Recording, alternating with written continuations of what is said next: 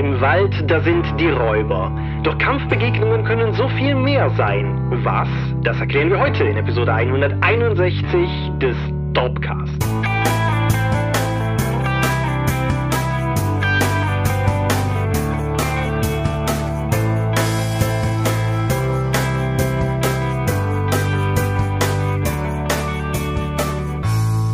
Hi und herzlich willkommen zur Episode 161 des Dorpcast. Einmal mehr haben wir uns heute hier versammelt, über Dinge zu reden, die mit Rollenspiel zu tun haben. Und wenn ich wir sage, dann meine ich zum einen dich. Michael Skorpio-Mingers, guten Tag. Zum anderen mich, Thomas Michalski. Hoi. Und worüber reden wir heute? Kampfbegegnungen oder Begegnungen oder Encounter. Wir werden sehen. Genau, wir haben unser Vorgespräch schon mit einer geradezu philosophischen Diskussion begonnen, nämlich ob Encounter immer Kampfbegegnungen sein müssen. Und naja, das werden wir heute dann entsprechend noch rausfinden. Aber zuerst Themen vor dem Thema.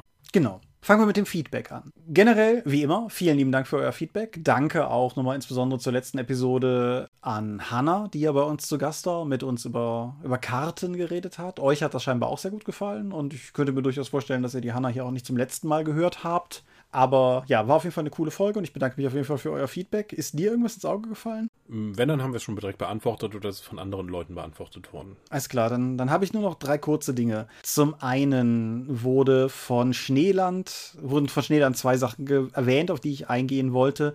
Zum einen meinte er, Dragonlance wäre ja gar nicht so früh als D&D-Setting. Es kommt aber ein bisschen darauf an, worauf man achtet. Das erste Dragonlance-Abenteuer ist 1984 erschienen, da war D&D schon zehn Jahre alt, das ist richtig. Das ist aber auch 36 Jahre her.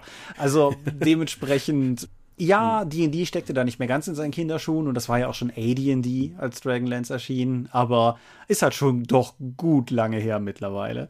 Und er stellt in einem die Frage auf, ob denn damals, als Dragonlance erschien, ob da überhaupt noch mit dedizierten Kartenzeichnern am Spieltisch gearbeitet worden wäre. Wozu ich nur sagen kann, so habe ich Dragonlance noch kennengelernt, irgendwann Ende der 90er Jahre. Also insofern bin ich mir da relativ sicher, dass dass das noch durchaus ein Ding war. Vielleicht nicht mehr überall, aber wie gesagt, so habe ich es halt auch noch kennengelernt. Der Tegres hat nach Hexcrawl gefragt, was ihm in der Folge gefehlt hat. Es war ein bisschen in der Folge drin, nur nicht als solches deklariert, dass Forbidden Lands, von dem ich so schwärme, und dass das mit den Aufklebern war, wo man entdeckte Gebiete auf die Karte kleben kann. Das ist ein Hex Kartensystem dahinter. Und das ist natürlich auch noch eine interessante Perspektive. Er hatte verschiedene Gedanken gepostet, wie das Aufklären von Karten mit Hexkarten funktionieren kann, mit dem Zeichnen und so weiter. Und der Weg, den entsprechend Forbidden Lands wählt, ist eine perspektivisch, nein, nicht perspektivisch, aber eine grafisch gezeichnete Landschaft zu haben und die Hotspots halt noch aufzuklären, indem man sie halt draufklebt. Insofern war das auch in gewisser Weise drin. Zu guter Letzt fragte sich der Lichtbringer, warum Rollenspielkarten eigentlich immer topografisch wären wären und selten politisch. Wo ich auf der einen Seite nur sagen wollte, es gibt ja durchaus beides. Also DSA zum Beispiel schmeißt dich ja mit Karten jeder Geschmacksrichtung zu, wenn, wenn du lang genug drauf wartest. Mhm. Und zum anderen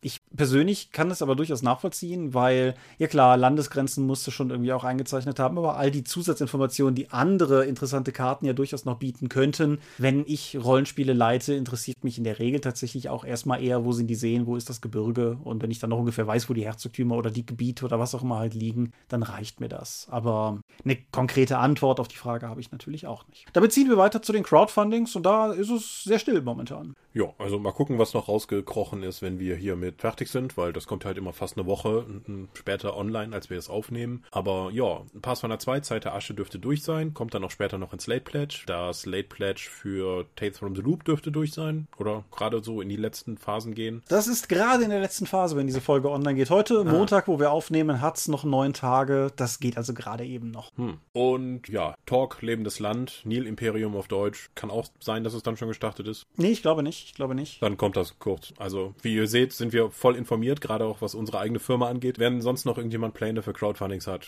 haut es in die Kommentare. Ja, es hat immer die falsche Abteilung. Und mehr Themen vor dem Thema haben wir im Prinzip auch nicht. Dementsprechend können wir eigentlich direkt zur Medienshow weiterziehen. Okay. Ich deute dein Schweigen dahingehend, dass ich Dass ich anfangen soll, genau. Also, ich habe mir vor einer Weile schon auf Netflix die dritte Staffel von Castlevania angeschaut. Uh. Ähm, ich bin ja insgesamt kein so großer Fan der Serie gewesen und deswegen habe ich das Ding auch eher mit dem, oh, lass das halt mal nebenbei laufen, gemacht. Nachdem die Geschichte ja eigentlich in der zweiten Staffel erzählt war, habe ich mich gefragt, was machen die jetzt eigentlich noch? Und na, am Ende der dritten Staffel kann ich mir diese Frage immer noch stellen, weil was ist jetzt eigentlich passiert? Während unser Belmont mit seiner supermächtigen Magier Freundin halt effektiv auf eine Sidequest ausziehen, um in einer kleinen Stadt danach zu schauen, was die bösen Mönche, die da sich offensichtlich breit gemacht haben, da eigentlich wirklich treiben und was der abgestürzte Dämon, der in deren Kirche reingeprügelt ist, damit zu tun hat. Wird Alucard von zwei asiatischen Schülern aufgesucht, die mehr darüber wissen wollen, wie man kämpft und gegen Vampire angeht. Und bevor er jetzt in der Einsamkeit völlig irre wird, nimmt er die einfach auf und erklärt denen was. Zudem wird unser herumreisender Gelehrter mit seiner Monsterarmee einfach noch in philosophische Gespräche verstrickt, sowohl von seinen selbst hergestellten Monsterkreaturen, deren Seelen er aus der Hölle zieht, wie auch mit Leuten, auf die er trifft. Und ja, dann läuft das effektiv so als Abenteuerserie ab, wo Leute dann lustige Dinge erzählen. Aber so eine übergeordnete Handlung, wie es es damals gab, mit einem Ziel,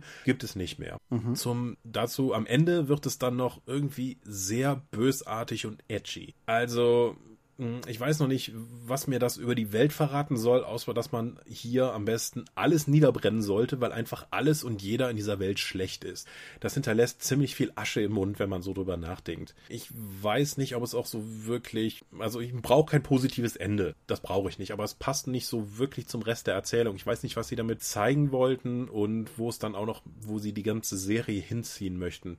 Ich denke mal, es wird auch eine vierte Staffel geben, weil jetzt hier in diesem effektiv, was sich anfühlt wie ein Mittelteil Teil rauszugehen, fände ich komisch. Ich meine, es wäre eine vierte. Ja, wahrscheinlich, ne? Ja. Ich meine ja. Außerdem haben wir noch im Norden der weitere Fleischschmied wurde ja von einer Vampirin gekidnappt und die kommt jetzt zu ihrem Königreich zurück und die spielen auch große Pläne und der wird dann von den anderen Vampirinnen domestiziert, mehr oder weniger. Es ist alles ziemlich grausam und negativ. Äh, wenn man das eingebettet in eine komische, durchaus nicht uncoole Abenteuerhandlung haben kann, mit mal guten, mal ganz furchtbaren Kampfanimationen, kann man sich das ansehen, aber effektiv fand ich die Staffel weitestgehend egal. Ja, gut. Du, du, wie du schon sagtest, warst ja ohnehin kein großer Fan der Serie. Ich mochte die ersten beiden Staffeln ja sehr gerne, haben wir im Dropcast ja auch schon drüber gesprochen. Ich habe die dritte aber noch nicht gesehen, insofern kann ich da jetzt wenig zu beisteuern. Mhm. Ja. Bleiben wir doch im Feld der animierten Serien ändern den Ton aber ein bisschen und reden über Star Wars Rebels. Hm. Star Wars Rebels ist eine vier Staffeln umfassende und zwischen 2014 und 2018 erschienene computeranimierte Star Wars Serie und alleine in diesen beiden Kategorien schlagen ja schon zwei Herzen ach in meiner Brust, weil ich ja mit CGI-Animation im Vergleich zu Zeichentrick in der Regel nicht so viel anfangen kann, aber andererseits, Herrgott, nochmal Star Wars. und Star Wars Rebels ist schon wirklich gut. Ich bin mir relativ sicher, dass ich in der Vergangenheit ja auch schon mal über vorherige Staffeln gesprochen habe. Jetzt habe ich halt die vierte gesehen, die halt nicht nur für sich genommen ein Ende hat, sondern die das Ende der gesamten Serie darstellt. Und was ich direkt vorweg sagen kann, es gibt, wie ich finde, sehr wenige Serien, die es schaffen, ein gutes Ende wirklich durchzuziehen. Und Rebels gehört dazu alle Fäden, inklusive einiger Episoden der, ich glaube, zweiten Staffel, die ich bis zum Finale für pure Filler-Episoden gehalten hatte, erweisen sich im Finale als relevant. Alle Fäden kommen zusammen, die Helden und die Schurken konfrontieren einander und ja, das Ende ist halt auch durchaus cool. Und obwohl die Serie in, in dem, was sie zeigt, halt immer immer zu einem guten Maße kindgerecht bleibt. Also, was weiß ich, getroffene Sturmtruppen fallen halt einfach um oder fallen noch häufiger einfach aus dem Bild oder in Löcher rein oder so. Und keiner wird irgendwie mit Lichtschwertern schwer entstellt, irgendwie sowas in der Art. Aber das wäre ja auch selbst, für die normalen Star Wars-Filme schon untypisch. Aber ich sage mal einfach, es es gibt Todesfälle in dieser letzten Staffel und die sind auch nicht trivial. Und es ist schon eine besondere Kinderanimationsserie, in der ein böser Admiral gegen Ende der Staffel ein Bombardement aller zivilen Städte eines Planeten anordnen kann. Also sie hauen schon durchaus auf die Kacke, kann man sagen. Und das, das hat mir auf jeden Fall, hat mir auf jeden Fall gut gefallen, weil es geht auch tatsächlich um was. Und die Serie ist auch sehr gut darin, dir dieses Gefühl zu vermitteln, dass es um etwas geht. Und ja, was auch noch ein erwähnenswerter Pluspunkt ist, ist, dass alle ich weiß nicht, ob alle, da will ich mich nicht zu weit aus dem Fenster lehnen, aber viele der etablierten Charaktere, die in dieser letzten Staffel halt auch vorkommen, auch von ihren Real-Movie-Pendants gesprochen werden. Also Darth Vader wurde ja schon von James Earl Jones gesprochen, als er vorkam. Frank Oz spricht Yoda und Forrest Whitaker spricht Saw Gerrera und so weiter und so fort. Also das, das ist auch ziemlich cool und sorgt weiter dafür, dass es sich einfach sehr schön und homogen einbettet. Und wenn ich so drüber nachdenke, nein, es gibt auf jeden Fall Ausnahmen, weil, was weiß ich, Ian McGregor spricht nicht Obi-Wan und das sind halt dann die irgendwelche Clone Wars Sprecher. Egal, ich schwadroniere. Es ist eine sehr coole, sehr spannende Serie, wie ich finde, obwohl sie sich primär an Kinder richtet. Schon ab der zweiten Staffel habe ich mir gedacht, also was die da teilweise zum Beispiel an, an Staffelenden Cliffhanger rausgefeuert haben, da träumen viele in Anführungsstrichen ernsthafte Serien von solches Maß an Dramatik zu erreichen. Ich mag Rebels wirklich gerne. Und was dazu noch, oder was noch dazu kommt, ist, dass die Serie halt auch irgendwie das Herz am rechten Fleck hat. Sie hatten, wie ich finde, sehr sympathischen Humor und sehr viele sympathische Charaktere und auch coole und unverbrauchte Charaktere. Und insofern wenn ihr noch Bock auf Star Wars-Kram habt, wenn ihr, wenn ihr sozusagen in Anführungsstrichen eher Erwachsenen-Kram haben wollt, Mandalorian habe ich ja jüngst erst empfohlen, aber wenn ihr kein Problem damit habt, über euren Schatten zu springen und euch diese an junge Leute mit ausgerichtete Serie zu schnappen, schnappt euch Rebels, ist wirklich gut. Die letzte Star Wars-Serie, die ich gesehen habe, war das Lego Star Wars. Dieses Mal, die habe ich nicht gesehen. Dieses Mal habe ich ja was voraus von Sachen Star Wars. ich nehme an, Rebels sieht man aktuell nur noch über Disney Plus. Rebels sieht man aktuell über Disney Plus oder auf physischen Medien.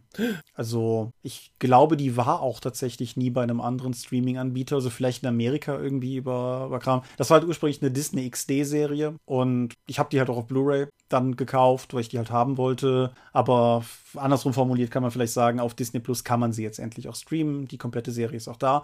Was die Blu-ray noch hat, ist eigentlich ganz cool, ist jeweils zu jeder Folge ein begleitendes Format, das sich Rebels Recon nennt, wo sie so ein bisschen hinter den Kulissen erzählen und immer so ein paar Leute interviewen, was in der Folge vorgefallen ist. Da das aber genuin ein YouTube-Format war, ist es zwar nett, dass es auf der Blu-ray mit drauf ist, aber wenn ihr das Ganze auf Disney Plus guckt, könnt ihr auch einfach danach auf YouTube wechseln und da noch die Rebels Recon-Folgen gucken. Die sind immer noch online. Hm, okay. Ich habe immerhin mal die Zeit genutzt, um nicht nur Sachen zu schauen, sondern auch mal wieder zu lesen. Und jetzt endlich mal die Box abzuschließen, die ich seit August letzten Jahres von der GenCon mit mir rumschleppe, nämlich die Cyberpunk Red Box. Mhm. Cyberpunk ist ja immer so ein Rollenspielsystem im Cyberpunk-Umfeld gewesen, das ich nicht gespielt oder gelesen oder bekannt hatte. Hier in Deutschland war es nie so groß verbreitet wie der Elfenpop-Ableger Shadowrun. Und ja, Shadowrun hat mich durch die Fantasy-Elemente eigentlich auch immer mehr gereizt. So, jetzt war also diese Box mein erster wirklicher Kontakt damit. Und der erste Kontakt ist, sagen wir mal vorsichtig, nicht so gut, weil diese Box sieht aus wie direkt aus den 90er Jahren mit ein bisschen aktuellem Artwork draufgeklatscht. Es gibt eine geringe Verarbeitungsqualität von meinen Heften aus dieser Box. Kann ich zum Beispiel die schwarze Farbe hinten abkratzen, beziehungsweise blättert die ab ab und die ist wirklich nicht massiv benutzt worden, sondern nur einmal gelesen. Sie enthält noch massiv dicke Pappaufsteller für Bodenpläne und Kämpfe, die man darstellen kann. Auf diesen Pappmarkern sind alle Beispielcharaktere zweimal enthalten, warum auch immer. Und es gibt ein Bild eines Gegners und der ist siebenmal drauf. Ohne Nummern, Alphabetisierung oder sonstige Möglichkeit der Zuordnung. Also ich glaube, wenn ich das wirklich einsetzen würde, würde ich als Spielleiter schon mal irgendwie Probleme bekommen. Ansonsten sind in der Box noch drin mehrere W10, mehrere W6 und und ein Regelbuch und ein Weltbuch. Und das sieht alles scheiße aus. Das muss man einfach mal sagen. Das sieht aus, als hätte man irgendwie in einem Layouter aus den 90ern mit den damaligen Mitteln kurz mal gezeigt, wie ein Buch 2020 aussehen kann und er hat das versucht mit seinen Mitteln nachzubauen. Und bunt, das gab es ja damals auch noch nicht. Obwohl die Ver Verwendung von Farbe hier auch, sagen wir mal, homöopathisch eher ist. Also es gibt ein paar rote Striche hier und da. Farbe wird meistgehend neben den Illustrationen dazu eingesetzt. Große, große, manchmal viertelseitige Zitate mit einem braunen Blötsch zu hinterlegen, damit man sie wenigstens schlechter lesen kann, wenn da schon nichts Interessantes steht. Ah, ja, so, das Regelbuch beginnt erstmal mit Hintergrundtexten und erklärt dir das Setting. Und ich dachte mir so, hä, warum? So, steht das nicht im Hintergrundbuch drin? So, ja, auch, aber dazu komme ich gleich nochmal. Grundsätzlich geht bei Cyberpunk Attribut plus Fertigkeit plus W10 gegen eine Schwierigkeit. Also heutzutage relativ bekanntes System. Mhm. Und wenn du Schaden auswürfelst, kommen halt noch jede Menge W6 dazu, die dann auch noch mit dem, mit der Panzerung verglichen werden. Und alles, was drüber geht, wird von deinen Lebenspunkten Rücken abgezogen. So, jetzt kann man aber schon mit einer schweren Panzerjacke eigentlich schon alles aus einem Sturmgewehr oder so eigentlich abfangen. Allerdings nutzt sich Panzerung mit jedem Treffer auch ab, sodass man das immer nachhalten muss. Wenn du keine Panzerung trägst, bist du sehr schnell tot. Also sagen wir mal, so eine, äh, so eine Schrotflinte macht 4 wie 6 Schaden und normale Panzerung für Leute, die rumlaufen, kann durchaus 15 sein. Ja, da hängt man schon mal eine Menge Schaden ab. Wenn du allerdings gar keine Rüstung trägst, geht das halt alles durch und du bist sehr schnell tot. Mhm. Also Rüstung, Ausrüstung ist hier sehr wichtig. Andere Sachen wie Cyberpsychosen, wenn man zu viel Chrom eingebaut hat, werden erwähnt, werden erwähnt, wie wichtig das ist und man verweist aufs Regelbuch. Das wird nicht Teil dieser Box sein. Dafür hast du allerdings sechs Seiten Hacking schon mal drin, damit du das schon mal durchziehen kannst. Die Attribute reichen von 1 bis 10. Dafür, dass man eigentlich Abschaum spielen soll und wirkliche Punks, finde ich es etwas irritierend, dass eigentlich alle Charaktere, die man auswählen kann, schon drei der sechs Attribute auf 10 haben. Also Maximalwert 3. also die sind schon mal richtig gut. Vielleicht ist das etwas der Einsteigerbox und wird im späteren Spiel so nicht vorkommen. Vielleicht geht da noch mehr, wenn entsprechend Cyberware noch draufgeworfen wird, von denen es auch nicht viel Auswahl in der Einsteigerbox gibt. Allerdings äh, irritierte mich das schon mal. Und das ist eine Irritation, die sich auch im Weltenbuch weiter fortsetzt, denn ich weiß nicht unbedingt, was das Spiel von mir möchte. Das Weltenbuch zum Beispiel hat sehr kleinteilige Auflistungen von Jahreszahlen. Also was, was ist 1993 passiert in der Welt von Cyberpunk? Und so geht das dann bis 2040 hoch. Relativ, da das Spiel auch schon alt ist, weicht es halt relativ früh von unserer eigentlichen Geschichte ab. Ja. Klar. Und in dieser Liste, die irgendwie komisch ist, weil du hast dann in einem Jahr steht dann so ein Kram wie, ja, hier gab es einen Konzernkrieg mit atomaren Schlägen rund um die Erde und ein Konzert von Johnny Silverhand ist außer Ruder gelaufen und da sind Leute dabei gestorben. So, das ist nicht auf gleichem Level. Das eine mag vielleicht, war vielleicht mal ein altes Cyberpunk-Abenteuer und ist relevant für die Welt, allerdings in dem ganzen Kontext, in dem das präsentiert wird, ist das kein relevantes Ereignis. Mm, die Schreibe ist komisch, das zieht sich durch beide Bände, weil die ständig zwischen direkter Anrede in In-Time-Fokus, Fakten und Regeln wechselt. Ich weiß also nie, was ich hier wirklich vor mir habe. Einige Male sind Texte via Copy und Paste von anderen Stellen aus dem Buch komplett nochmal übernommen worden, wie zum Beispiel diese Datenterminals. Ich glaube, die kommen dreimal vor in dem Buch, das nicht mal 50 Seiten hat. Mhm. Das Setting, das vorgestellt wird, ist nicht die ganze Welt oder nur die zerbrochenen Vereinigten Staaten. Es ist fast nur Night City, ein runtergekommener Megaplex an der Westküste der USA, der sogar eine eigene kleine verstrahlte Zone hat, weil da ein taktischer Nuklearsprengkopf in einem Konzerngebäude hochgejagt wurde. Hm. Worum was man wirklich in dem Setting macht, ist mir nicht ganz klar geworden, weil das irgendwo zwischen Gossenpunk, Mode-Hipster und wortwörtlicher Mad Max Autopostapokalypse in den Ruinen zwischen den Städten stattfindet. Das geht für mich irgendwie nicht zusammen, so in der heruntergekommenen Stadt Party zu machen zu gehen und möglichst cool zu wirken, während man eigentlich fast verhungert und in ständiger Lebensgefahr schwebt. Andererseits ist das auch etwa so, wie ich Berlin kennengelernt habe in meinen zwei Besuchen dort vor Ort. Von daher, wer weiß, vielleicht geht das. Womit ich ein großes Problem hatte, waren aber die Spielleiter-Tipps, mhm. weil die sind gänzlich aus der Zeit gefallen. Die sagen immer wieder, du musst darauf achten, dass deine Spieler immer paranoid sind. Wenn sie etwas haben, muss es ihnen gestohlen werden. Wenn sie jemand vertrauen, muss er sie hintergehen. Wenn sie irgendwas erreichen, muss das zur Asche in ihrem Mund werden also, äh, will ich sowas spielen? Das ist doch irgendwie doof, wenn ich nirgendwo darauf hinarbeiten kann, wenn selbst der Spielleiter als Tipp hat, dass er mir das wieder wegnehmen soll. Und direkt danach kommt im Weltenbuch das erste Abenteuer, das damit losgeht unter der Prämisse, dass du einen Apartmentkomplex geerbt hast und die anderen Bewohner kennen und lieben lernen musst, um sie zu beschützen. Was will mir dieses Spiel sagen? Also ich finde die Prämisse sogar gerade ganz interessant. Also nicht in dem Kontext, den du gerade geschildert hast, aber an sich ist das eine mhm. ganz interessante Idee. Aber der Aufbau ist toll. Also viele Aspekte dieses Abenteuers sind auch richtig cool, aber zum Start einer Kampagne ein halbes Dutzend NSCs vorgesetzt zu bekommen, die man erstmal kennenlernen muss, ist halt für mich irgendwie schon zu viel Tell und zu wenig Show. Weil klar, eine Beziehung zu NSCs aufzubauen, dauert seine Zeit. Zum Beginn einer Kampagne so wie NSCs vorgesetzt zu bekommen und du machst erstmal nichts anderes, als mit denen zu interagieren, weiß ich nicht, ein Spielabend, dann magst du die vielleicht jetzt inzwischen kennengelernt haben und die mögen interessant für dich sein, aber erst dann kann das, was mit denen passiert oder das, was sie tun, für dich Relevanz haben. Mhm. Einfach nur hinzugehen und zu sagen, das ist ein Apartmentkomplex und eure Nachbarin hat diesen komischen modifizierten Papagei, ist das nicht lustig? Und die mag sie total gerne, wird einfach nicht funktionieren. Der weitere Verlauf ist ganz spannend, denn was noch in dem Apartment passiert, in dem ganzen Komplex, hängt stark davon ab, welche Spielercharaktere dabei sind. Damit nämlich jeder seinen Moment im Spotlight hat, gibt es verschiedene Optionen, die du dann zünden kannst. Das ist wirklich gut aufgebaut und hat auch viele gute Ideen. Nur, wie es zum Rest passt, ich weiß es nicht. Insgesamt kann ich sagen, ich verstehe Cyberpunk halt nicht. Ich verstehe alles, was in dieser Box mir vermittelt wird, nicht.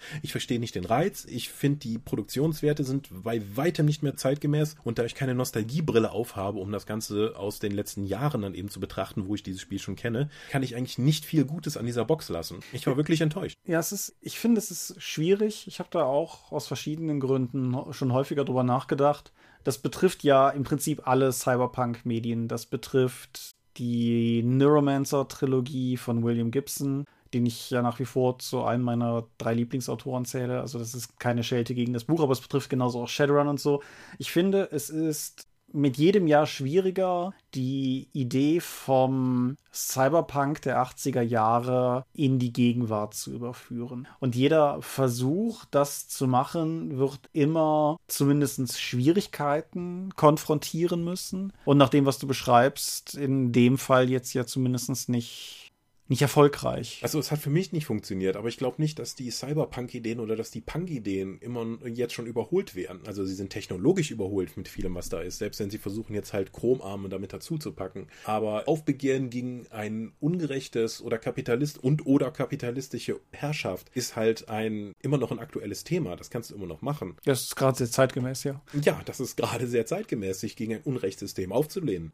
Interessant, dass es gerade im Kontext ist, weil Pondsmith und Pondsmith ist einer der wenigen schwarzen Rollenspielautoren und Macher, der auch schon seit 30 Jahren jetzt aktiv ist. Aber ja, ich kann es nicht einordnen. Also das Spiel holt mich einfach nicht ab. Vielleicht ist das Grundregelwerk in seiner Gesamtheit ja für mich dann klarer und bietet mir auch einen besseren Überblick als das, was vielleicht nur Bestandskunden abholen möchte, jetzt mit der neuen Zeitlinie, mit dem In the Red, wo ja dann auch das Videospiel drin spielen wird oder da 20 Jahre später. Mhm. Ich weiß es nicht. Also mich hat es nicht abgeholt. Ich gebe zu, ich habe bei Drive-Thru gibt es Cyberpunk 2020 müsste das sein, das, das mhm. klassische alte halt.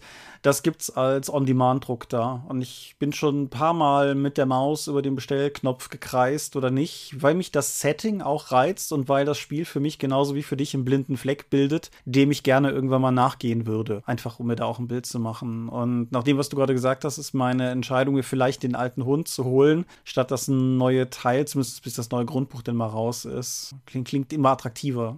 Ja, aber auch nach dem, was ich vom Witcher-Grundbuch gesehen habe, finde ich es jetzt nicht so sexy, jetzt auf das Grundbuch tatsächlich zu warten. Ich glaube, ich lasse das einfach mal dann an mir vorbeiziehen. Ich glaube, die deutsche Ausgabe wird dann auch irgendwann bei Mario Truant erscheinen. Ich glaube ja, ja. Hat er mal was angekündigt? Ja. Ich meine, das kommt bei Mario wie so vieles irgendwie, aber ich glaube, die Box zumindest gibt es auch noch nicht auf Deutsch, oder? Nee. Ja. Nicht, ich wüsste. Alles klar. Dann schließen wir doch noch etwas Schönem und Positivem. Ja, bitte. Ich, ich habe ja danach gesucht, aber ich hatte nichts. ich habe mal wieder einen Discworld-Roman gelesen und dieses Mal war es Witches Abroad oder im Deutschen total verhext. Ja. Reden, reden wir gleich nochmal über die deutsche Fassung. Den letzten, den ich gelesen hatte, war Moving Pictures. Da habe ich, glaube ich, im Dropcast gar nicht drüber gesprochen. Den davor, den ich gelesen hatte, war Pyramiden. Und ich hatte jetzt so im Vergleich zu denen das Gefühl, dass ich mich immer mehr dem Punkt annähere, an dem die Discworld-Romane dieses Maß an Eigenständigkeit entwickelt haben, was, was die späteren dann auf jeden Fall auch ausgezeichnet hat. Auch der, der, das Maß an geistreicherem Humor von Pratchett im Vergleich zu dem Slapstick der frühen Bücher kippt halt immer stärker hin zu der geistreichen Sache und wie gesagt, in diesem Buch auch sehr stark ausgeprägt. Bisschen Kontext für die Leser, falls sie sich gerade wundern, ich habe mir das Ziel gesteckt, jetzt einfach mal alle Discworld-Romane im Laufe der Zeit zu lesen, hm. wobei ich die, die ich als junger, aufstrebender Mensch gelesen habe, nicht zwingend alle nochmal wieder lese. Also es gibt ein paar, die werde ich mir mit Sicherheit nochmal zu Gemüte führen, aber halt nicht alle. Witches Abroad kannte ich noch nicht. Es ist einer von den Hexenromanen und handelt von den drei klassischen Pratchett-Hexen der früheren Bücher: Granny Weatherwax, Nanny Ork und Margaret Garlick. Und es beginnt damit, dass Margaret Garlick mehr oder weniger den Status als Fairy Godmother einer jungen Frau erbt. Mit einem wichtigen Unterschied zur klassischen Märchenpromisse. Ihre Aufgabe als äh, Fairy Godmother ist es nicht, dafür zu sorgen, dass sie den Prinzen kriegt, sondern es ist wichtig, dass das Mädel den Prinzen nicht kriegt. Mhm. Im Laufe der Geschichte erklärt sich auch warum. Und das Buch kombiniert mehr oder weniger ein paar Dinge, von denen ich nicht gedacht hätte, dass es Sinn hat, die zu kombinieren. Zum einen ist da ganz klar dieser Märchenplot. Das ist, wie gesagt, das ist zum einen ganz klar so eine Aschenputtelgeschichte irgendwie und, und all die, die Cinderella-Tropes und, und all das, was man sich so vorstellt. Es gibt eine ganze Reihe von Zauberer von Oz-Referenzen. Es gibt eine sehr massive Froschkönig-Referenz drin, all diese Elemente halt. Mit halt dem Twist, dass diese Fairy Godmother die Aufgabe hatte, die Hochzeit zu verhindern.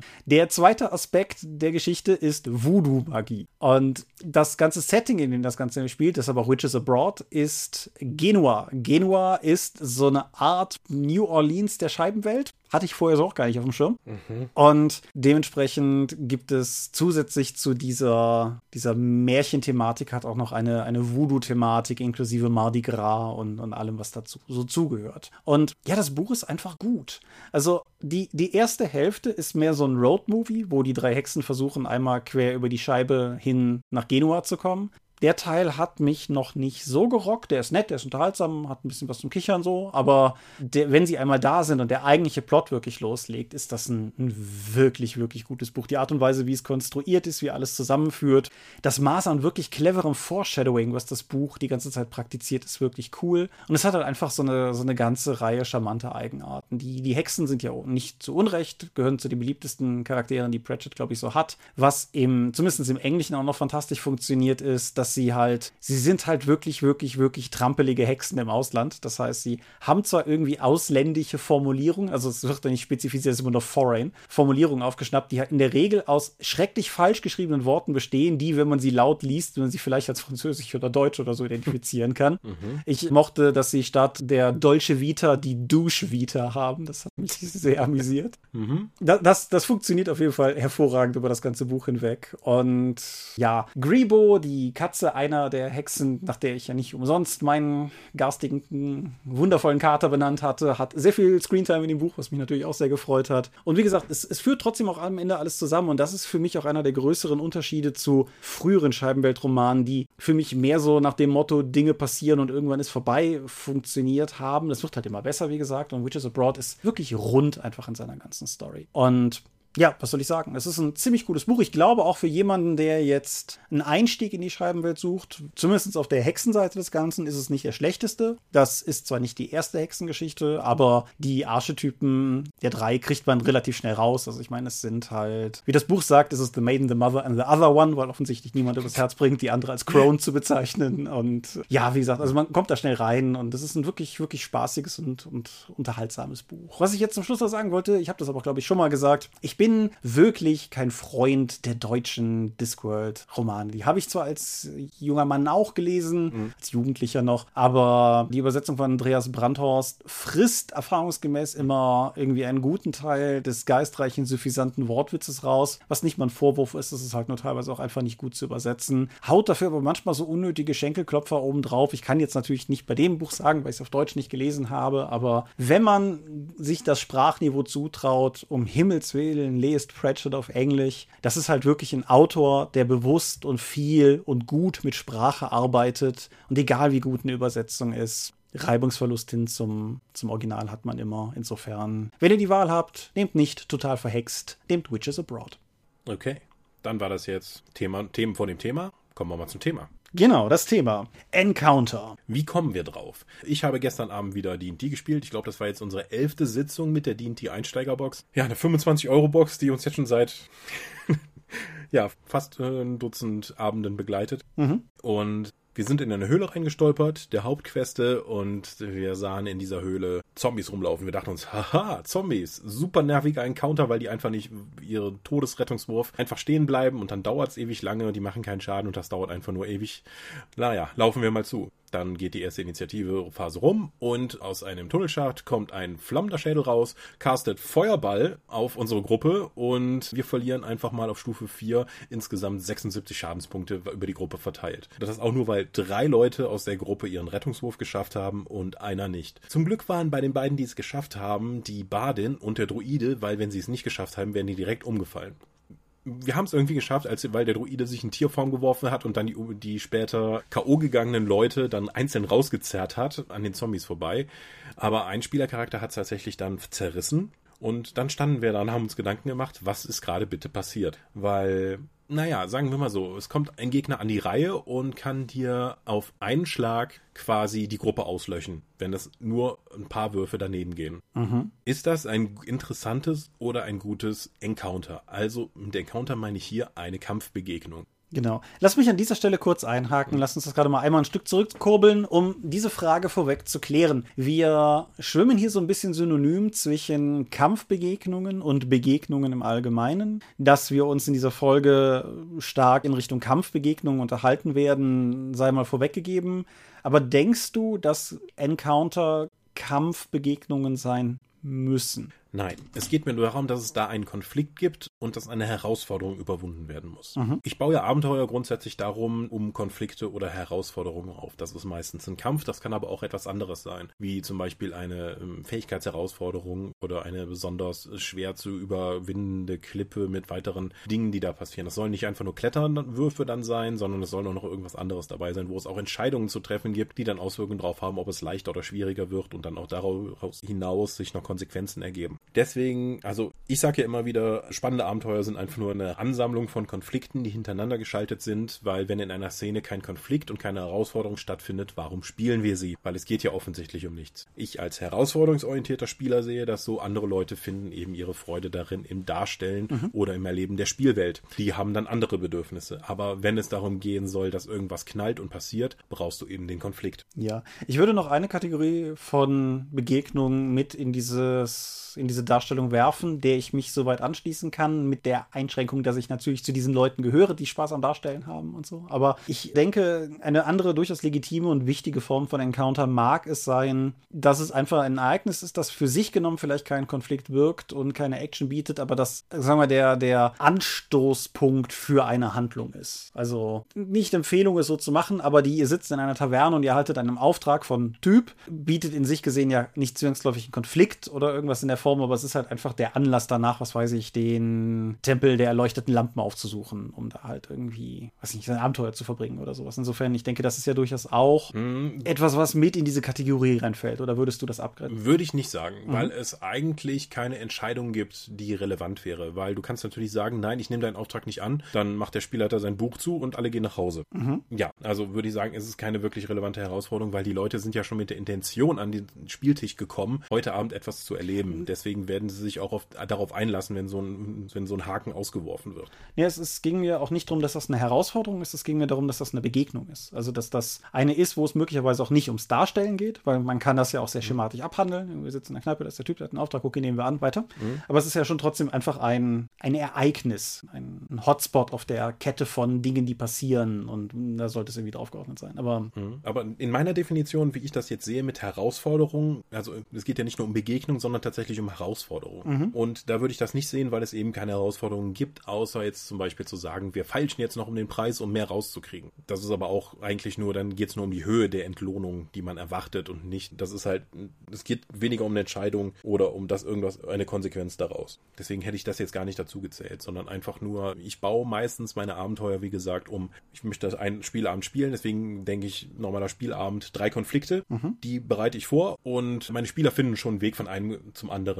Das führt dann irgendwie schon zusammen. Ich habe da immer Vertrauen in meine Spieler, weil die überraschen mich eh mit ihren Ideen. Warum soll ich dann so viel zu vorbereiten? Jo. Die häufigste Form der Begegnung, der Herausforderung ist natürlich der Kampf. Mhm. Gerade bei D&D getriebenen Dungeon-Erkundungen ähm, führt es in der Regel dazu, gerade ab der dritten Edition, dass du, wenn du irgendwo einen Gegner siehst, alle würfeln Initiative und dann wird im taktischen Kampf eben vorgegangen. Damals war es noch eher so, dass die Kämpfe halt so unbalanced waren, dass du immer versucht hast, dich denen zu entziehen, indem du dann da vorbeigeschlichen bist oder mit den Monstern verhandelt hast, um weiterzukommen. Das ist aber dann immer noch eine Herausforderung, weil du irgendetwas machen musst, um diesen Gegner zu überwinden. Mhm. Es ist ein Problem, das sich dahin stellt und du musst eine Lösung finden. Die einfachste Lösung ist Kampf, die dauert auch am längsten, aber die meisten Regeln sind auch darauf ausgelegt. Deswegen ist es so naheliegend. Ich war auch durchaus immer ein Fan davon, die, sagen wir, dass die, die Resolution einer Kampfbegegnung nicht im Bezwingen der Gegner, sondern im Überwinden der Situation quasi zu definieren. Mhm. Das haben wir mit Sicherheit rund um Erfahrungspunkte oder so schon mal thematisiert, aber ich finde halt irgendwie, es ist nur besiegt, wenn du es totgeprügelt hast oder so, ist halt, ist halt auch dröge. Ja, ein, zum einen schränkt es natürlich dein Spielmassiv ein, weil es nur noch einen Lösungsweg gibt. Und die Implikation daraus, dass du nur einen Machtgewinn erfahren kannst, wenn du anderen Charakteren schadest, ist natürlich auch etwas fragwürdig. Mhm. Äh, funktioniert aber im Rahmen des, des gesetzten Abenteuerspiels und Dungeon-Erkundung durchaus eine der grundlegenden Fragen, die man sich bei, den, bei dem Erstellen von Kampfencounter stellen sollte, ist, ist das eine Begegnung, die in der Welt existiert und worauf sich die Spielercharaktere einstellen müssen, um sie zu überwinden? Oder existiert diese Kampfbegegnung, um eine Herausforderung für genau diese Gruppe darzustellen? Du. Da kann ich dann sagen, so, die Gruppe kommt halt immer wieder in Dungeons, die haben zufälligerweise genau ihr Level. Mhm. Da sind Gegner drin, die haben ihre Stufe und das ist immer dann irgendwie irgendwas in diesem Kampf passiert, der es zu einer Herausforderung macht. Oder können die Charaktere dann irgendwo in, auf Stufe 4 dann in eine Goblin-Höhle gehen, um zu sagen, so, wir hauen euch jetzt hier alle platt und ihr seid keine Herausforderung mehr. Weil dann haben die Spieler sich dazu entschieden, einen Gegner gezielt zu suchen, der eben schwächer ist als sie und sie können ihn völlig dominieren und daraus auch vielleicht ein Machtgefühl oder Unterhaltung ziehen. Andererseits kann das natürlich auch in die andere Richtung schwingen, wie ich gerade erzählt habe. Du kommst in eine Höhle, da sitzt ein Monster, das ist einfach stärker als du und die macht einen Feuerball und der Großteil der Gruppe geht schon auf dem Zahnfleisch und dann wird plötzlich Fliehen eine durchaus gute Option oder sinnvolle Option. Mhm. Jetzt so in Videospielkategorien. Gothic hat ja damals die Rollenspielszene einigermaßen aufgeräumt, indem es eben gesagt hat, hier gibt es Ecken, die sind noch zu gefährlich für dich und da gibt es keine Levelanzeige oder du musst nicht tiefer gehen, um die zu finden. Wenn, wenn du vor der ersten großen Stadt halt nach links gehst, ist da eine Schattenkatze und die boxt dich um. Mhm. Zehn Spielstunden später kommst du da halt nochmal vorbei und plötzlich kannst du diese Schattenkatze besiegen. Und das ist irgendwie doch schon sehr befriedigend. Es ist auch eine Form von natürlicher Barriere, die du halt in diese Spielwelt einbauen kannst, sodass einige Gegenden noch nicht für dich erreichbar sind, weil du einfach noch kein Machtniveau erreicht hast,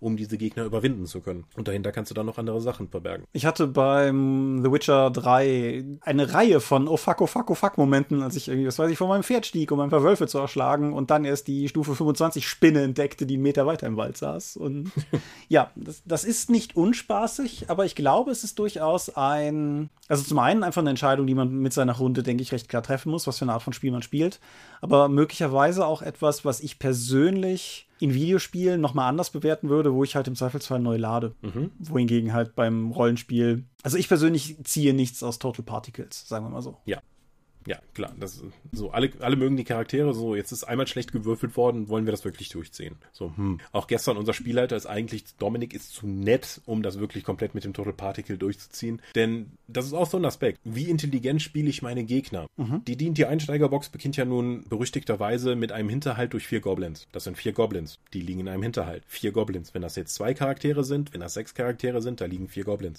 Und die greifen halt an. Und in der Regel haben die eine Überraschungsrunde und auch eine höhere Initiative als die meisten Charaktere. Charaktere. Das heißt, es ist relativ wahrscheinlich, dass die zwei komplette Runden haben, bevor die Spielercharaktere dran sind. Und wer die D&T 5 Regeln und Level 1 Charaktere kennt, weiß, da können durchaus schon mal ein bis zwei Spielerhelden einfach hops gehen, wenn nicht die ganze Gruppe direkt in ersten Begegnungen in der ersten Szene dieser Box gewiped wird macht natürlich nicht so viel Spaß. So, jetzt kann der Spielleiter natürlich sagen so, haha, die Goblins haben euch alle niedergeschossen, ihr macht jetzt eure Todesrettungswürfe, wer es schafft, bleibt halt stabilisiert und wenn nicht, nicht. Die rauben euch aus und laufen dann weg. Die machen nicht den Todesstoß. Jeder Heldencharakter bei D&D macht, im Setz, macht immer sicher, dass er diese Gegner, die am Boden sind, auch wirklich tötet, damit die nicht zurückkehren. Ja. Jetzt musst du aber die eigentlich grausamen Gegner dann so spielen, dass sie nicht die größtmöglichste Grausamkeit an den Tag legen, sondern einfach nur Diebe sind und dann weglaufen. Oder zu sagen, okay, die Hälfte der Goblins ist jetzt erschlagen worden, die ziehen sich zurück. Ist das ein glaubwürdiges Verhalten oder, weil die haben ja eigentlich immer noch die Oberhand, weil schon zwei Helden liegen, oder mache ich das einfach nur, damit die Gruppe jetzt nicht komplett ausgelöscht wird? Ah, ludonarrative Dissonanz.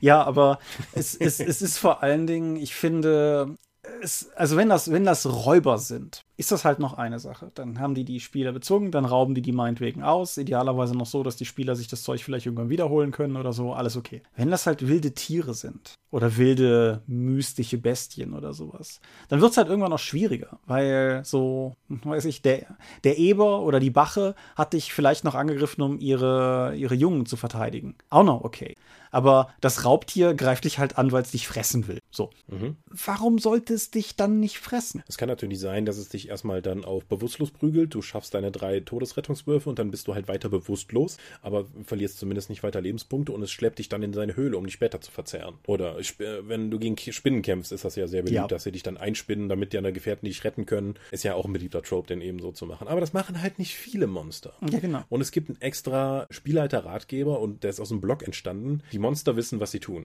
Das ist effektiv in D&D 5 Kampfratgeber, wie Monster sich verhalten, um die Encounter eben, a, sagen, ich will nicht sagen realistischer, aber einfach glaubwürdiger zu machen, also stimmiger, wie wir schon mal die Unterscheidung hatten. Mhm. Und wenn du halt anfängst, intelligente Gegner, sowas wie Goblins, Hobgoblins, Orks, auch so zu spielen, dass es eben nicht wilde Bestien sind, die einfach nur auf sich zulaufen, sondern die tatsächlich Taktiken anwenden, können die meisten Kämpfe in Rollenspielen sehr schnell sehr kippen. Einfach, einfaches Beispiel, die Gruppe wird von Schurken umstellt, jeder von denen zielt mit einem Bogen. Normalerweise in Rollenspielen Rollenspielabenteuern habe ich das immer so erlebt. Jeder von denen zielt mit seinem Pfeil halt auf einen der Heldencharaktere. Das können die meisten Heldencharaktere ab. Warum sollten sie großartig Angst haben? Wenn jetzt aber allerdings alle von diesen fünf Banditen auf den Magier gleichzeitig ziehen und meinen, seid ihr sicher, dass ihr euren Magier verlieren wollt? Dann bist du in einer ganz anderen Verhandlungsposition. Ja, dann ist natürlich die Frage, wie du es wie aufspannen möchtest, weil, um jetzt mal einfach bei dem Beispiel zu bleiben, auch wenn das jetzt natürlich ein bisschen spezifisch ist, aber angenommen, du hast genau dieses Dilemma. Dann kannst du natürlich sagen, die, was weiß ich, die Gegner haben vielleicht auch noch einen Überraschungsvorteil. Dann flocken die in der ersten Runde den Magier mit ihren Pfeilen tot oder den Heiler oder sowas in der Art und dann geht es von da aus nur weiter bergab. Aber du kannst es natürlich auch anders machen. Wenn du, wenn du die Gegner nicht nur wie beim Schach quasi als optimale strategische Positionierung irgendwie rumschiebst, sondern du schon davon ausgehst, dass du auch im Kampf die Gegner spielst. So, sagen wir mal, die greifen die erste Runde an, wie man es so kennt, jeder schießt auf irgendwen. Aus persönlicher Laberfahrung gesprochen ist das gar nicht so unrealistisch, weil ja, so, so, Dinge sind halt auch hektisch. Dann ist aber der Magier zum ersten Mal dran und was weiß ich, schießt irgendwie eine Flammenlanze in den ersten Typen rein. Dann sagst du, freie Aktion zum Rufen, rufen die Typen sich zu, los auf den Magier. Damit gibst du den Spielern die Möglichkeit zu wissen, was jetzt gleich kommt und zu gucken, ob sie da noch was tun können. Mhm. Dadurch schaffst du halt direkt wieder gewissermaßen Handlungsnotwendigkeit. Möglichkeiten. Sowas finde ich eigentlich immer ganz attraktiv, wenn man es so lösen kann. Mhm. Weil, wie gesagt, dann, dann weißt du halt in der nächsten Runde, okay, wenn die wieder dran sind, gehen die auf den Magier.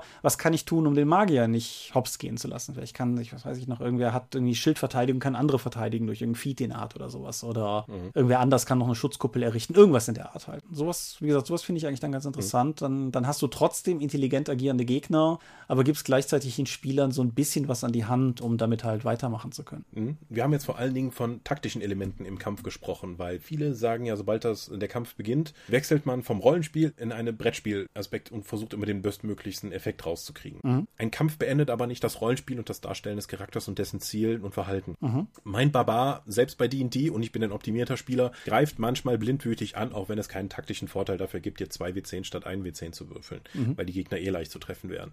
Aber ich bin halt Barbar und jetzt fies am Sicken und muss dir mal wirklich eine mitgeben. Das ist aber nur ein kleiner Spieleffekt. Also mit einer meiner besten Rollenspielrunden, die ich jemals auf einer Con hatte, war ein Necropolis 2350 Abenteuer, von dem ich ja schon oft erzählt habe. Und das war eigentlich nur eine Bunkerstürmung. Mhm. Das war ein langer Kampf. Und wir haben so hart unsere Charaktere ausgespielt. In der Interaktion mit dem Offizier, mit Eigenheiten, mit besonderen Zielen, die die Charaktere hatten, die sich einfach im Spiel dann ergeben haben in der Interaktion mit den anderen Spielern. Und obwohl fast durchgängig gekämpft oder wir unter Beschuss waren, habe es wirklich intensives Rollenspiel gegeben. Und das habe ich seitdem ähm, auch nicht mehr erlebt. Also das ganze Militärrollenspiel-Kram ist in Deutschland sowieso nicht verbreitet. Aber das hatte ich auch nicht erwartet, als ich diese Runde gestartet habe, dass wir das wirklich einfach so durchziehen. Ja, nachvollziehbar. Ich finde halt, was Kämpfe häufig in die Richtung so ein bisschen schwierig macht, ist die Länge von Kämpfen. Mhm. Also einfach gerade wenn du über eine gewisse Anzahl von Spielern am Tisch hast und im schlechteren Fall die Spieler jeweils auch noch irgendwas nachschlagen müssen. Und die traurige Wahrheit ist ja, dass die meisten Spieler auf die Idee kommen, was nachzuschlagen, wenn sie dann noch dran sind und nicht die halbe Stunde vorher. Und das führt halt einfach dazu, dass du zwar natürlich auch, sagen wir mal, charakterkonform handeln kannst und coole Interaktionen haben kannst. Ich habe aber immer so ein bisschen das Gefühl, dass in vielen Runden einfach, sagen wir mal, so ein gewisser Ausspielungsflow nicht aufkommt, weil wir jetzt erstmal wieder fünf Minuten warten, bis der Magier seine Spellcard findet. So. Mhm. Ja, Spieler sollten vorbereitet sein. Aber es geht ja nicht nur um die Herausforderung oder einfach nicht sterben in den Kämpfen, sondern oder das Rollenspiel darstellen, sondern auch, dass sie einfach interessant gehalten sind. Mhm. Ich meine, über wie viele Jahre habe ich nichts anderes gemacht, außer bei DSA Attacke Parade zu würfeln, bis irgendeiner von den Lebenspunktsäcken auf der anderen einen Seite halt zusammengefallen ist. Das ist nicht so interessant. D&D 4 hat das aus meiner Sicht hervorragend gelöst, indem halt jede jede Runde Bewegung drin war. Und du musstest immer etwas machen und, Be und Fähigkeiten hatten verschiedene Wirkungsbereiche und du musstest halt ständig mit dem Spielfeld interagieren und es blieb immer interessant. Was ich häufig mache, ist zum Beispiel einen Kampf nicht einfach nur als Kampf, sondern dann muss entweder so eine Herausforderung damit gemacht werden. Also hm, sagen wir, du musst hier dieses Ritual durchführen, während die ganze Zeit Geister nach und nach auf die Gruppe zu, mhm. zuführen, sodass irgendjemand aus der Gruppe nicht nur nicht mitkämpfen kann, sondern auch dann Fertigkeitswürfe schaffen kann, um das eben zu lösen. Man muss Fallen ausweichen, es kann inspiriert von einem Herr der Ringe Online-Dungeon, hatte ich mal so ganz viele Feuer-Dungeons gebaut mit herumfließenden Feuerelementen, denen man dann immer dann entweder mitlaufen musste oder dann sich entscheidet, einfach den Feuerschaden zu nehmen, während die Feuerelementare, gegen die sie gekämpft haben, das ignorieren konnten. Es gibt Elemente, in die man Gegner hineinschubsen kann, also wirklich auch mit dem Schlachtfeld interagieren. Sei es nur in Feuer schubsen, in eine Grube schubsen, in Spikes schubsen, ja, einen herumstehenden Feuer von einer herumstehende Feuerschale benutzen, um den Gegner abzulenken. Savage Worlds macht das zum Beispiel einfach mit einer Trick, mit einem Testprobe. Du machst einfach einen Geschicklichkeitstest gegen die Willenskraft oder sowas. Du sagst an, was du vorhast und dann hm, regelst du das mit dem Spielleiter, was man dann eben würfelt. Und das macht das Ganze immer noch wesentlich interessanter, als einfach nur versuchen, Lebenspunkte runterzuprügeln. Ja. Von, vom anderen Ende des Spektrums Fate. Ich glaube, es war bei einem der Rollenspielwochenenden, jetzt habe ich Hannah nicht mehr hier, um sie zu fragen, aber irgendwie, wenn, wenn du halt irgendwie im Laufe des Ganzen halt auch Aspekte erschaffst und dann brennt halt irgendwann der Tresen, dann hast du halt auch mhm. den, den, den Situationsmodifikator irgendwie, den, der Tresen brennt oder so, wo du dann halt auch wieder freie Einsätze vielleicht drauf bringen kannst und so. Also ja, ich denke, das geht mit jedem Rollenspiel und ich denke, es geht tatsächlich auch auf beiden Ebenen. Also auf der einen Seite, auf der mechanischen Ebene, auch alleine alleine wenn du mal sowas machst, wie was weiß ich, ist es tiefer Schnee und die Leute haben halt irgendwie Bewegungsmodifikatoren oder sowas. Selbst, mhm. selbst das kann es ja schon interessant machen, weil es einfach mal nicht so ist wie sonst. Aber halt auch einfach so ein bisschen herangehend an, was macht Action-Szenen in Filmen cool? Gut, klar, zum einen, gerade bei Martial Arts Kram, immer die Choreografie, keine Frage. Artistik ist immer irgendwie schön zu sehen.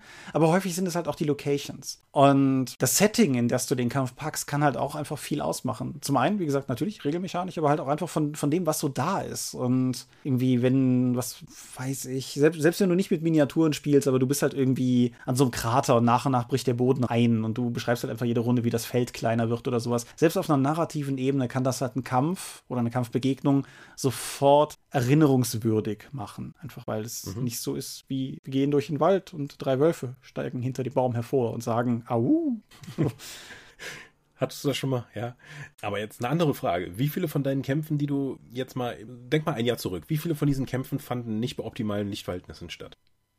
Ha, das ist ein harte, hartes Kriterium. Viele fanden bei guten Lichtverhältnissen statt, ja klar. Mhm, ja. Genau. Und wenn man einfach sich mal umschaut, wie oft man alle Sachen nicht gut erkennen kann, weil es einfach nicht voll beleuchtet ist und dann auch noch in so einer Situation wie einer Kerkererkundung oder einem Bunker-Raid, so, hm, eigentlich wird das aus meiner Sicht auch viel zu oft nicht verwendet, einfach nur Mali zu vergeben oder Sachen interessanter zu machen, indem einfach mit Licht und Dunkelheit gespielt wird. Es muss nicht mal unbedingt Deckung sein, weil es steht oftmals genug Kram rum, dass man tatsächlich in Deckung gehen kann, aber selbst so etwas wie Lichtverhältnisse einbeziehen. Der Gegner versucht Lampen auszuschießen oder insgesamt den Strom abzuschalten, weil er Nachtsichtgeräte hat oder halt, wenn es ein Volk ist, das auch in Dunkelheit sehen kann, um sich darüber einen Vorteil zu verschaffen, wohingegen man die, die normalen Menschen, die man eben spielt, in, mit Dunkelheit ja echt Probleme haben. Mhm. Das kannst du also, indem du einen Kampf plötzlich in völliger Dunkelheit beginnen lässt, wirklich schon eine Herausforderung machen. Und sei es nur, dass du durch die Actionökonomie dann auch noch dazu gezwungen bist, Fackeln zu entzünden, anstatt anzugreifen. Also, dass dir dadurch dann eben die Ressource Aktion geklaut wird. Ja, ich hatte, ich hatte letztes Jahr einen Kampf in einer Sitzung, die ich geleitet habe, wo ich zwei Dinge kombiniert habe. Zum einen tatsächlich schlechte Sichtverhältnisse mit Gegnern, die im Dunkeln sehen konnten und Spielercharakteren, die es großteilig nicht konnten. Mhm. Kombiniert mit einem, ich sag's jetzt mal salopp, Sniper. Mhm. Die Charaktere konnten natürlich Licht machen um ihre Gegner ah. besser zu sehen.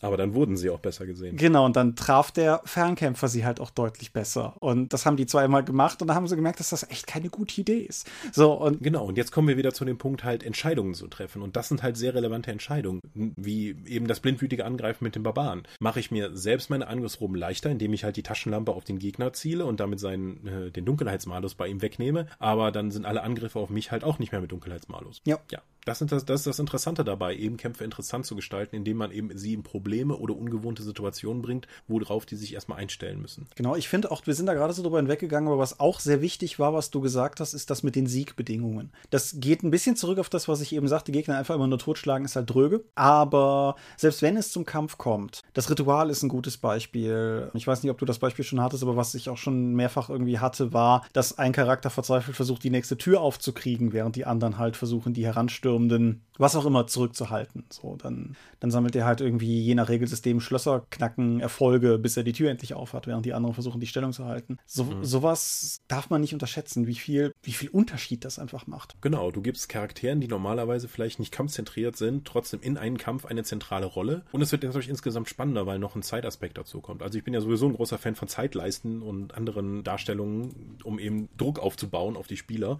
Das funktioniert mit so einem haptischen Element oder einfach so ein, dass du auf deinem Spielleiterschirm dann einfach so eine Büroklammer immer weiter nach links schiebst. Total gut. So, oh, ihr seid nur zwei Schritte entfernt. Von was? Och, mhm. werdet ihr dann sehen. Mhm. Was ich eben nur am Rande erwähnt habe, ist Actionökonomie. Das sollte man auch nicht aus dem Blick verlieren. Ich habe es gerade bei D&T 5 gemerkt, was ja eigentlich ein super simples System ist, aber dann zu entscheiden, ob du deine Aktion jetzt dafür aufwendest, um eben einen Heiltrank zu trinken oder nochmal anzugreifen, da kannst du effektiv schon einen Rechenschieber rausholen, um zu sagen, okay, der Gegner hat eine 60-prozentige Chance und macht so viel Schaden, wie ich eben durch den Heiltrank zurückbekomme. Ich werde aber bei dem nächsten Treffer umgehauen. Mache ich jetzt, nehme ich jetzt den Heiltrank, um noch gegebenenfalls eine Runde weiter durchzustehen, damit ihr die Gelegenheit habt, noch was zu machen, oder benutze ich jetzt meine Attacke, um ihn gegebenenfalls jetzt umzuhauen, sodass er gar nicht mehr, sodass ich mir die Ressource Heiltrank spare, weitere Aktionen noch aufwenden kann und dann ist der Gegner auch schon mal weg und kann in Zukunft halt nicht mehr angreifen. Ja, das ist, in gewisser Weise ist das der Grund, warum ich bei 13th Age tatsächlich Spaß daran habe, den, den Heilpriester zu spielen. Mal vorausgesetzt, ich selber schaffe es, auf den Beinen zu bleiben. Das ist natürlich immer so der, der wichtige Faktor. Aber wir hatten schon mehr als einen Encounter, wo ich halt auch mehr oder weniger durchrechnen konnte, gut, was ich pro Runde an der Gruppe wegheilen kann, ist das, was die pro Runde auch ungefähr an Schaden kassieren. Das bedeutet aber, solange ich selber auf den Beinen bleibe, kann ich dafür sorgen, dass die auf den Beinen bleiben. Und wenn die lang genug auf den Beinen bleiben, werden die Gegner ja auch weniger. Und dann kassieren die auch weniger Schaden. Und wenn wir das lange genug durchhalten, mhm. dann kommen wir halt auch durch. Mhm. Und Metatechnisch gesehen ist die beste Form von Heilung Schaden zu verursachen, damit der Gegner keinen Schaden verursachen kann. Ja, das klingt komisch, ist aber so. Deswegen sind tatsächlich Teams, die aus, sagen wir mal, Strikern bestehen, also die hohen Schadenspotenzial haben, oftmals gut dazu geeignet, halt auch weniger Schaden zu erleiden, weil sie auch weniger Schaden erleiden können. Insgesamt macht natürlich wieder der Mix am Ende dann die, die Mischung aus und wogegen man kämpft. Aber du hast, selbst du als komischer Erzählonkel hast ja gerade schon relativ begeistert von 13th Age und deinen Fähigkeiten da berichtet. Und es kann durchaus Spaß machen, so eben sowas durchzuplanen. Genau, und vor allen Dingen, weil das auf einer Ebene, also ich habe ja Dorp Podcast-Hörer wissen das, nicht großartig Freude dran, Miniaturen über ein Feld zu schieben oder irgendwas in der Art. Aber das ist dann nochmal eine andere Ebene von Taktik, weil es halt auch durchaus so Sachen beinhaltet wie, ich kann, sagen wir mal, je nach Situation zwei bis drei Heildinger pro Runde rausrotzen. Nehme ich davon ein für mich oder nicht? So, eine Entscheidung, wie du schon gesagt hast. Mhm. Vertraue ich drauf, dass die nächste Runde läuft wie diese Runde? Bei 13th Age ist das verhältnismäßig einfach, weil Schaden verhältnismäßig konstant ist. Aber irgendwie so, nehme ich noch einen für mich oder vertraue ich drauf, dass ich noch eine Runde stehen bleibe, laufe dann aber Gefahr, dass es vielleicht unseren Mönch aus den Latschen haut, weil ich den diese Runde nicht mehr heilen kann. So.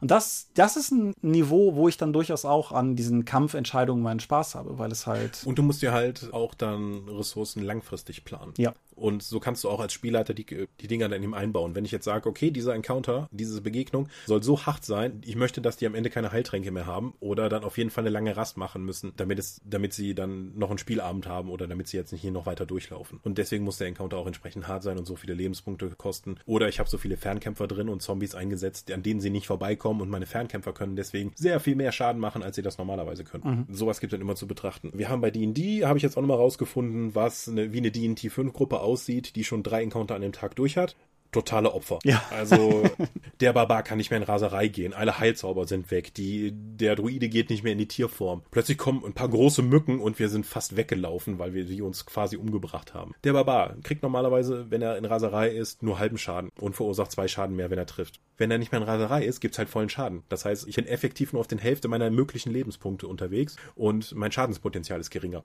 Keine Heilzauber mehr, macht Kämpfe auch sehr viel kürzer, auf eine sehr unangenehme Art.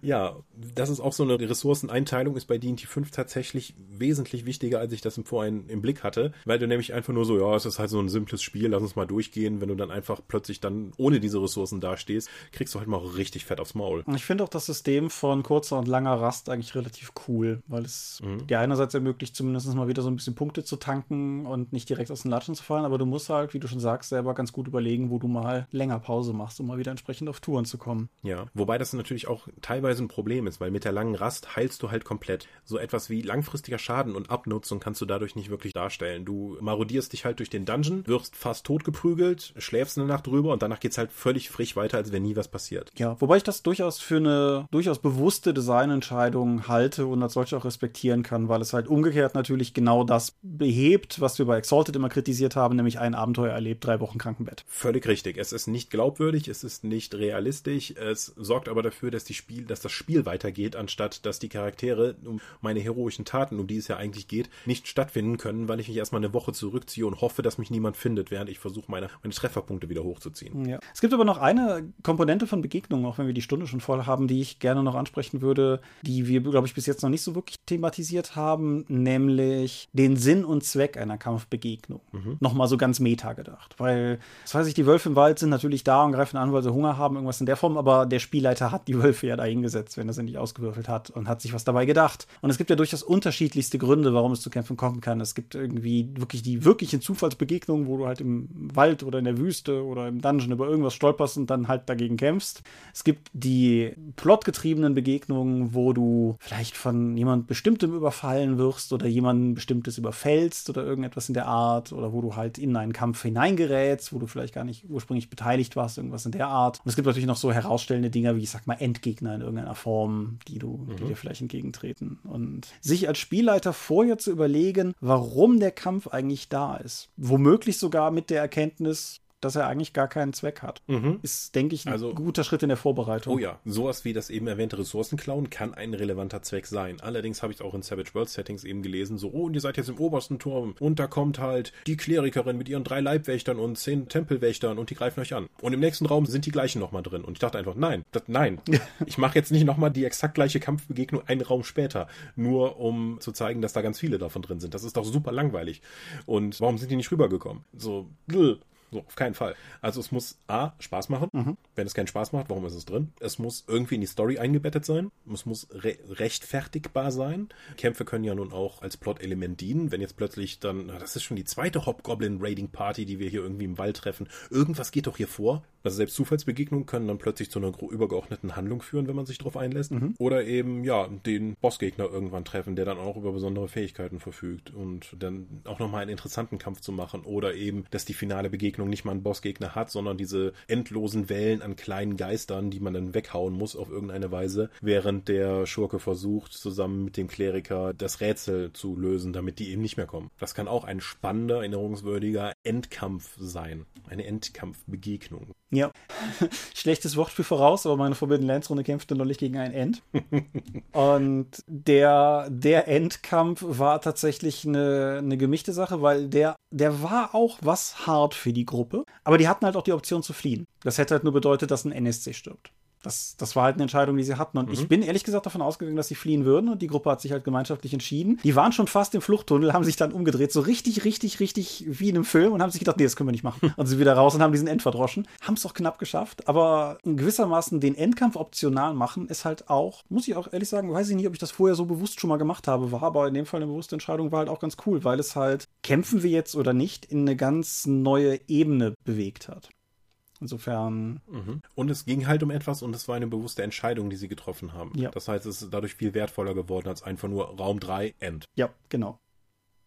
Ja, du hast dich übrigens, glaube ich, um eine Sache herumgedrückt. Wir haben zwar durchaus spielimmanente versus weltimmanente Begegnungen umrissen und wir haben die Frage thematisiert, ob die Sachen fair gebaut sein müssen und ich habe da zumindest vage was zu gesagt, aber du hast das zwar skizziert, aber du hast dich gar nicht positioniert. Ähm, kommt drauf an, worauf sich die Gruppe einigt. Also so ein salomonisches Ausweichurteil, sage ich einfach mal. Es hat beides seinen Reiz, nur du musst halt wissen, worauf du dich einlässt. Ich habe also Kämpfe, die unter deinem Level sind, vermitteln dir zwar kurzfristig ein Machtgefühl, sind aber eigentlich unbefriedigend, weil du halt rein mechanisch schon weißt, dass du durch diese Gruppe von Goblins einfach durchwarten kannst. Deswegen ist es eigentlich spannender, wenn die Gruppe sich schon Herausforderungen auf ihrem Niveau sucht und nicht, dass der Spielleiter die denen vorsetzt. Mhm. Das ergibt sich zwar immer wieder im hin- und Zurückspiel. Aber wenn halt die Stufe 5 Gruppe von D&D-Charakteren immer noch ein Goblin-Dorf nach dem anderen niederbrennen möchte, weil das so schön einfach ist. Wenn alle Beteiligten daran Spaß haben, klar, aber für mich wäre das nichts. Ich möchte dann auch weiter herausgefordert werden und sowohl für meinen Charakter wie auch für mich als Spieler. Und dafür muss ich halt ständig auf, da mein Charakter mächtiger wird, dann auch mächtigere Gegner treffen. Mhm. Aber die suche ich mir dann entsprechend mit größeren Herausforderungen. Das heißt nicht, dass ich jetzt irgendwie die Goblins plötzlich alle stärker werden, auf die ich treffe. Das ist noch ein guter Punkt, weil das System, wo ich das am schlimmsten immer erlebe, ist Shadowrun, mhm. wo gefühlt mit dem paramilitärischen Fortschritt der eigenen Gruppe die gesamte Welt immer paramilitärischer wird und halt irgendwann selbst der Supermarkt von, weiß ich nicht, hochgecyberten Orks mit Panther-Sturmkanonen bewacht wird. So. Ja, ja, ich weiß, aber Shadowrun hat da auch ein starkes Problem, dass einfach Startcharaktere eigentlich schon ausdefiniert sind für ihre Fähigkeiten und sich nur noch wenig Entwicklungspotenzial haben. Ich habe auch schon Abenteuer erlebt, wo halt initiierte Key-Adepten Lagerhaus bewacht haben, wo ich auch dem Spielleiter fragte, ob er noch alle, alle Latten am Zaun hat, weil das halt ein kompletter Bruch mit der eigentlichen Spielwelt war. Ja, und insofern fand ich das gerade mit dem sich Gegner oder Begegnungen suchen, die dem eigenen Niveau entsprechen, eigentlich einen mhm. ganz interessanten Punkt, weil bewege nicht die Gefahren dahin, wo die Spieler sind, sondern bewege die Spieler dahin, wo Gefahren sind, vielleicht vereinfacht mhm. gesagt. Oder die Spieler gehen dahin, wo Gefahren sind, weil sie eben auch die Abenteuer haben wollen. Ja. Ich hatte auch mal meiner Dark Heresy-Gruppe gesagt, so Leute, ich gehe eigentlich davon aus, dass ihr viel mehr Missionen habt, als wir hier ausspielen, nur wir spielen die aus, die für euch relevant sind. Und einer meiner Spieler so, wow, da habe ich nie drüber nachgedacht. So, ja, das heißt, es gibt keine langweiligen Missionen. Also die haben schon langweilige und Standardmissionen, nur die spielen wir nicht aus, weil, hey, weißt du noch den Einsatz, weißt du noch den James Bond-Film, wo er eigentlich einfach so nichts gemacht hat? Nee, natürlich nicht, weil es muss halt so irgendwas passieren. Genauso spiele ich das halt auch aus. Es weckt sofort in mir den Impuls, ob man so ein Abenteuer schreiben kann. das Nothing Important Happened Today Abenteuer quasi. Und ob man es vielleicht trotzdem mhm. interessant kriegt. Fällt mir jetzt spannend. Naja, muss ich mal drüber nachdenken. Aber. Sehr meta. Ja. Gut ich bin rum mit dem, was ich mir aufgeschrieben hatte. Hm. Klar, ich könnte natürlich systemimmanent noch ganz viele Hinweise geben, wie man Herausforderungen interessanter gestalten kann, gerade Kämpfe, aber das würde ja den Fokus unseres Podcast-Formats sprengen. Genau, ich, ich behaupte einfach mal, ich könnte das genauso, selbst mit Systemen, wo man es vielleicht nicht erwartet, aber ich hatte auch mit der neuen Welt der Dunkelheit zum Beispiel, hatte ich sehr coole Kampfbegegnungen und sehr schreckliche. Also insofern, da, da gibt es auch durchaus eine Qualität. Aber. Ach so, und wenn man natürlich solche Sachen ausprobiert, kann man natürlich auch voll auf die Nase fliegen, weil es vorne und hinten vom Balancing oder von der Spannung halt nicht funktioniert. Aber das ist halt immer so, wenn man neue Sachen ausprobiert. Also trotzdem machen. Ja, genau. Und natürlich auch immer dann denken, dass man in gewisser Weise das ja auch für seine Spieler macht. Immer, man sollte als Spielleiter auch immer selber Spaß haben, aber wenn man halt irgendwie merkt, die Charaktere gehen auf irgendwas total steil oder finden irgendwas anderes total schrecklich, dann, ja, Auftrag erkannt, ne? Dann. Mhm. Aber ich glaube, selbst unter den regelmuffeligsten Regelmuffeln ist mir noch keiner untergekommen, der einen interessanten Kampf nicht trotzdem cool fand. Also. Mhm. D&D 4 ist im Kern ja eigentlich auch ein Indie-Rollenspiel. Wegen der starken Fokussierung auf ein Thema. Kommen wir zum Sermon. Wir sind die Dorp. Wir sind eine zumeist harmlose Begegnung und man findet uns unter www.die-dorp.de. Doch bringen wir neben dem Dorpcast auch Rollenspiel-Downloads zu eigenen und fremden Systemen. Manchmal veröffentlichen wir sie als Buch. Dorp-TV-Berichte vor allem von Cons und Messen unter youtube.com slash die Dorp. Wir haben kleidsames Merchandise. Den Dorp-Shop gibt es unter getshirts.com slash Dorp. Da können wir gleich noch was zu sagen. Wir sind auf rspblogs.de, Facebook und Twitter. Die Dorp geht an den Tom. Meine Webseite gibt es unter thomas-michalski.de. Wir veranstalten die Drakon, die kleine und sympathische Pen Paper Convention in der Eifel. Das nächste Mal, wenn wir wieder dürfen und das für verantwortbar halten. Die offizielle Webseite gibt es dennoch auf drakon.contra.de. Möglich wird das auf jeden Fall alles durch eure milden Spenden auf Patreon. Paywalls haben wir keine. Die Infos warten auf patreon.com slash die Ja, vielen Dank für unser, für das Zuhören unseres Kampfgelabers. Auch dir, Thomas, dass du das durchgestanden hast. Ja, es war eine ungewohnt gemistische Folge. Taktische Folge. Ja, ich habe sie auch vorgegeben. Genau. Von daher. Ja. Aber ich hatte das gerade im Sommer nur kurz äh, tangiert. Get Shirts, können wir noch kurz darauf hinweisen. Da müsste ein Sale laufen, wenn diese Folge online geht. Nein. Aber dann. Ab dem 15. Genau, habe ich ja fast recht.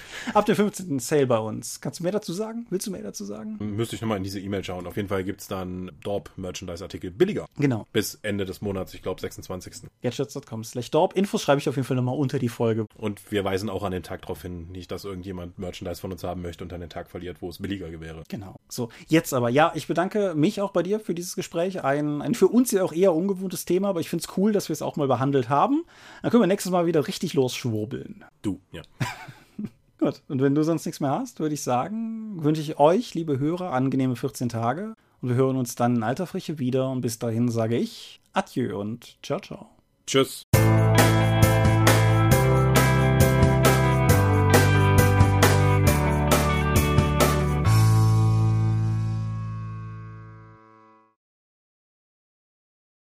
Was sagst du zu der Folge? Denkst du, die Leute halten durch? Trotz regeligem Regel. Das wären eigentlich mehrere Folgen gewesen. Ja, ist richtig. Das heißt ja, ja haben wir uns, haben wir uns mal wieder übernommen. Wir, wir können ja noch Sachen auskoppeln für die Zukunft. Ja. Genau. Ich sehe erst bei 161 Folgen, da geht ja noch ein bisschen was. Die, die Liste von Episoden, die wir noch machen müssen, wird eh mal länger statt immer kürzer. Das ist wahr. Das ist wahr. Gut. Ich würde sagen, für heute machen wir einen Strich drunter.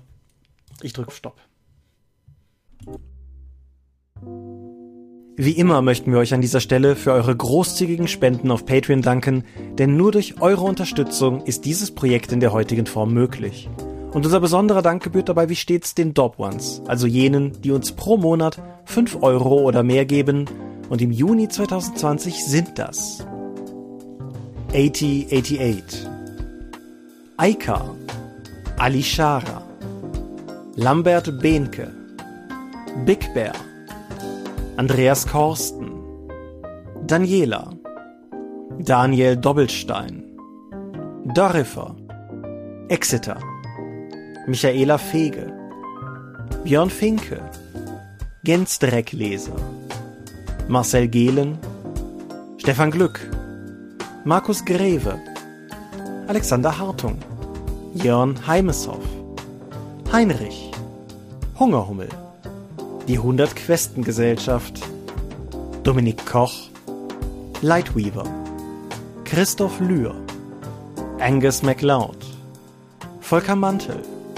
Moritz Melem, Ralf Merck, Optus, Dennis Oswald, Fabian Recht, Arzach Rumpelgnorg, Ralf Sandfuchs, Philipp Schippers, Ulrich A. Schmidt, Oliver Schönen, Jens Schönheim, Christian Schrader, Rupert Sedelmeier, Alexander Schendi, Bentley Silberschatten, Lilith Snow White Pink, Sphärenmeisterspiele, Stefan T., Florian Steury, Sven, Technosmurf, Teichdragon, Tellurian, Tobias Tyson, Marius Vogel, Katharina Wagner, Talian Vertimol, Xeledon und Marco Zimmermann. Danke, dass ihr uns freiwillig, ohne Paywall und Auflagen, so tatkräftig unterstützt, einfach weil ihr es könnt. Danke.